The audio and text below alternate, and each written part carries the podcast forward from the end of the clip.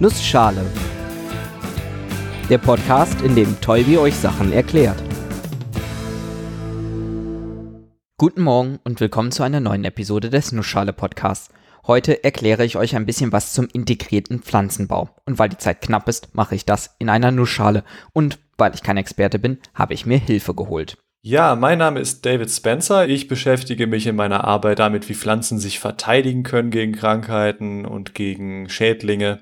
Ja, Molekularbiologie ist mein täglich Brot, sag ich mal, und daher die Expertise in diesem Bereich. Eigentlich ist es ja eher unüblich für die Nussschale, aber gerade für dieses Thema haben wir einen passenden aktuellen Aufhänger.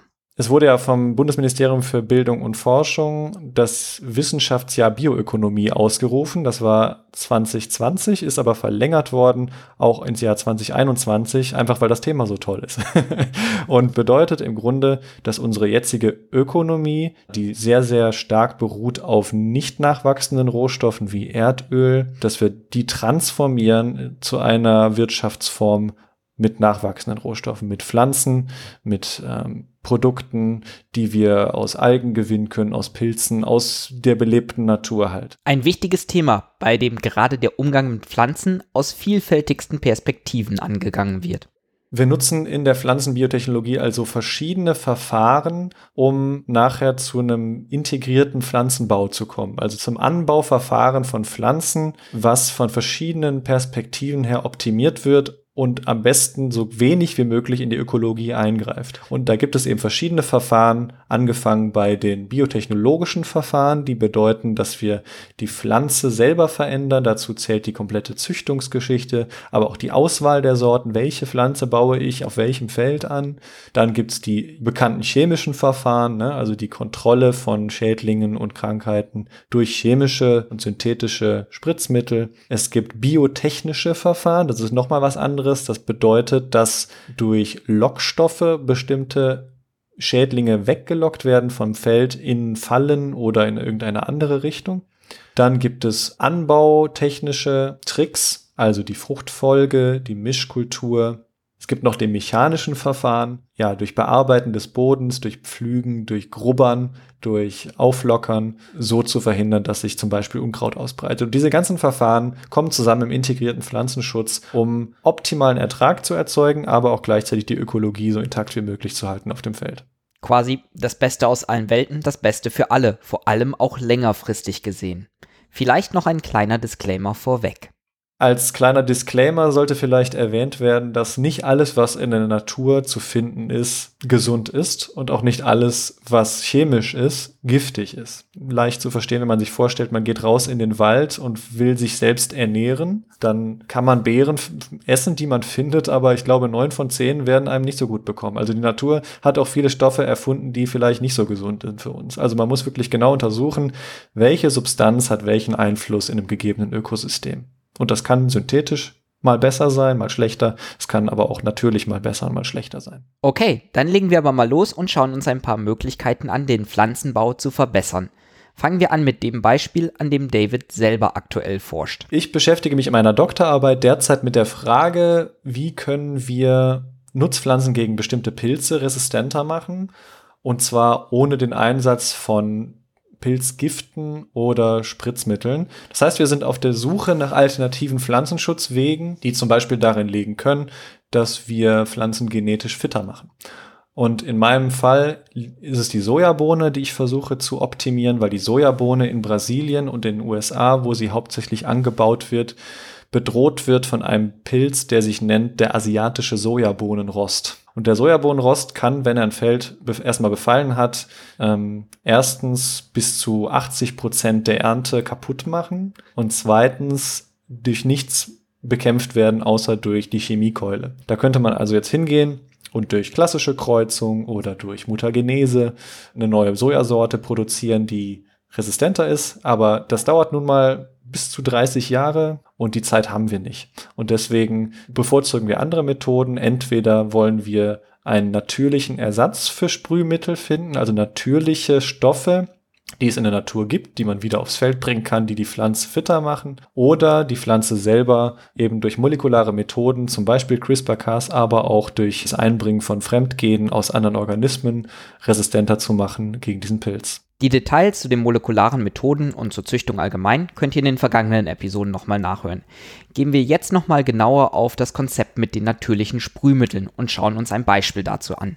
Ich nehme mal als Beispiel die Walnuss die produziert in ihren Blättern ein, eine Substanz, die sich Juglonsäure nennt. Und das ist eine Substanz, die andere Pflanzen hemmt. Und so können wir also hingehen, uns das zum Vorbild nehmen und sagen, hm, können wir nicht ein Unkrautvernichtungsmittel auf der Basis von Juglonsäure erfinden, was wir auf unser Feld bringen? Dann hätten wir sozusagen einen natürlichen Glyphosatersatz. Und genauso was gibt es natürlich auch für pilzliche Schädlinge, für Insekten oder für Bakterien und Viren da finden wir viele Beispiele, die wir uns einfach nur in der Natur abgucken müssen und verstehen müssen, wie sie funktionieren. Ein weiterer Ansatz liegt in der Art, wie man Pflanzen anbaut. Man kann durch anbautechnische Dinge sehr viel beeinflussen, sei es, ob Pflanzen gleichzeitig nebeneinander auf dem Feld stehen, das nennt man dann Mischkultur. Das kann verschiedene Vorteile haben, zum Beispiel, wenn man ja Getreide zusammen mit rankenden Pflanzen anbaut, dann ist der, der, das Getreide sozusagen das Gerüst für die Rankpflanze. Man kann aber auch feststellen, dass bestimmte Pflanzen Insekten vertreiben, während andere sie eher anziehen. Das ist die sogenannte Push- und Pull-Methode, um da Insekten gezielt weg von der eigentlichen Kulturpflanze zu leiten. Man kann aber auch Pflanzen zeitlich nacheinander anbauen, das nennt man dann Fruchtfolge und das hat besonders viel Einfluss auf das Bodenleben. Man kann sich vorstellen, dass wenn man ein ganzes Jahr lang Weizen oder Mais auf einem Feld angebaut hat, der sehr viel Nährstoffe entzieht, der sehr viel Nährstoffe braucht und den Boden gewissermaßen auslaugt, dass danach das Jahr der Boden entweder durch aufwendige Düngung wieder aufbereitet werden muss oder die Pflanzen halt ansonsten schlechter wachsen werden.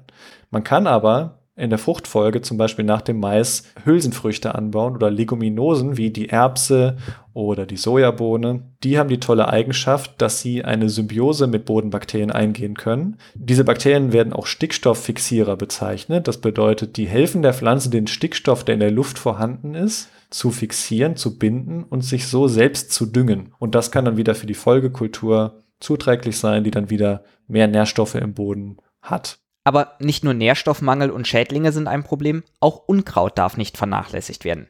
Gegen Unkraut hilft zum Beispiel regelmäßiges Flügen, aber es gibt auch neuartige Konzepte. Es gibt das sogenannte Elektro-Weeding, wo hinten an den Traktor eine Maschine rangehängt wird, die wirklich Stromschläge in den Boden leitet und so kleinere Pflanzen veröden lässt das ist noch in der Untersuchung, aber ist natürlich eine nachhaltigere Methode, weil sie nicht wirklich in den Boden langfristig eingreift. Aber natürlich will man die Regenwürmer auch nicht zu sehr grillen. Deswegen muss man schauen, dass man das nicht an so feuchten Tagen macht. Es gibt wirklich Maschinen, die erkennen können, wo ist eine Nutzpflanze und wo ist dazwischen vielleicht eine ungewollte Pflanze. Das wird dann anhand der Spektralanalyse, also es wird Licht in einer bestimmten Wellenlänge ausgesendet und geschaut, was für ein Licht kommt zurück, wird erkannt, das ist die Pflanze und das ist die andere Pflanze.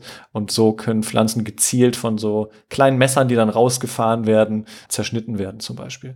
Ich glaube, da ist mit moderner Technologie und Precision Farming, also wirklich KI-gesteuerte Traktoren und KI-gesteuerte Landwirtschaft, da ist noch viel zu holen. Künstliche Intelligenz im Pflanzenschutz, das hat doch was. Kommen wir aber nochmal zu etwas bunteren Methoden wie den Biodiversitätszonen oder Blühstreifen, die mittlerweile sogar finanziell subventioniert werden. Der Sinn dahinter ist nicht nur die Erhaltung von Bienen und anderen Insekten, sondern es ist auch erwiesenermaßen so, dass ein Blühstreifen, also wirklich nur am Rand oder in der Mitte vom Feld, ein Bereich mit wirklich diversen Blüten und Blumenpflanzen, dazu führt, dass unsere Kulturpflanzen besser wachsen, sei es durch die Bestäubung, die von diesen Insekten ausgeht, oder durch ein allgemein ausgewogeneres Ökosystem, in dem kein Insekt, kein Schädling, kein Regenwurm, kein Maulwurf die Überhand haben kann, sondern wo alles in einer Art Gleichgewicht steht. Es entstehen auch schon Versuche dazu, die eben erwähnte Mischkultur mit Blumen zu machen. Ihr seht, vielfältigste Methoden sind möglich, um im integrierten Pflanzenbau für mehr Ausbeute und für resistentere Landwirtschaft zu sorgen. Erinnert ihr euch noch an die Episode über Nachhaltigkeit mit den Sustainable Development Goals der UN? Das waren 17 wichtige Ziele, auf die sich viele Staaten gemeinsam geeinigt haben. Im Hinblick auf diese Ziele ist Landwirtschaft sicherlich ein großer Bereich, in dem Potenzial zur Veränderung besteht. Also wenn wir beispielsweise das Ziel 2, kein Hunger, anschauen, dann ist klar, dass, es, dass wir es irgendwie schaffen müssen, unsere Lebensmittelproduktion zu maximieren, weil wir eine steigende Weltbevölkerung haben, die ernährt werden muss. Also da kann Pflanzenzüchtung sehr viel zu beitragen, dass eben der Hunger auf der Welt reduziert wird. Wenn man das Ziel 14 Leben unter Wasser und das Ziel 15 Leben an Land anschaut, dann sind das sicherlich auch ökologische Ziele, die wichtig sind und durch Landwirtschaft maßgeblich beeinflusst werden. Das heißt, auch hier können wir überlegen, wie können wir Kulturpflanzen in eine Richtung hin züchten und auch in einer Weise anbauen, die möglichst wenig Einfluss auf das Leben unter Wasser und an Land hat. Beispielsweise durch Reduktion von eben eingebrachten Chemikalien, aber eben durch selbst in der Pflanze integrierten Abwehrmechanismen. Und auch den Klimawandel dürfen wir bei dieser Diskussion nicht außer Acht lassen. Wenn wir jetzt ein bisschen darüber sinnieren wollen, was Pflanzen und Pflanzenzüchtung gegen den Klimawandel tun können, ja, muss man ein bisschen in die Zukunft schauen, aber auch schon ins Hier und Jetzt, denn Pflanzen, wie bereits erwähnt, machen Photosynthese und haben damit die einmalige Fähigkeit, CO2 zu binden, ja. Und CO2 ist nur eins der wichtigsten Klimagase, die wir reduzieren wollen. Das heißt, Pflanzen anbauen ist generell schon mal eine gute Idee, wenn man CO2 speichern will. Aber es ist nicht durch Bäume pflanzen allein getan. Es kommt sehr darauf an, welche Pflanzen wir wann und wo anbauen. Und dann gibt es natürlich noch den unglaublich großen Bereich der nachwachsenden Rohstoffe, der Bioökonomie, der Kreislaufwirtschaft, also der kompletten Ausrichtung unserer Wirtschaftsform und unserer Produktion auf nachwachsende Rohstoffe, sprich Pflanzen.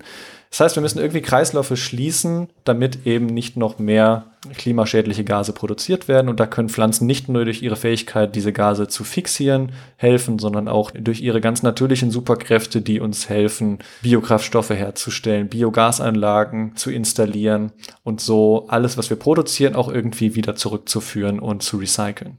Das war sie dann auch schon, die letzte Episode aus der Reihe über Pflanzen und ihre natürlichen Superkräfte. Mehr könnt ihr auch im Podcast Krautnah erfahren, in dem David etwas mehr Zeit für Erklärungen hat als bei mir. Vielen Dank nochmal dafür, euch danke fürs Zuhören und bis zur nächsten Episode.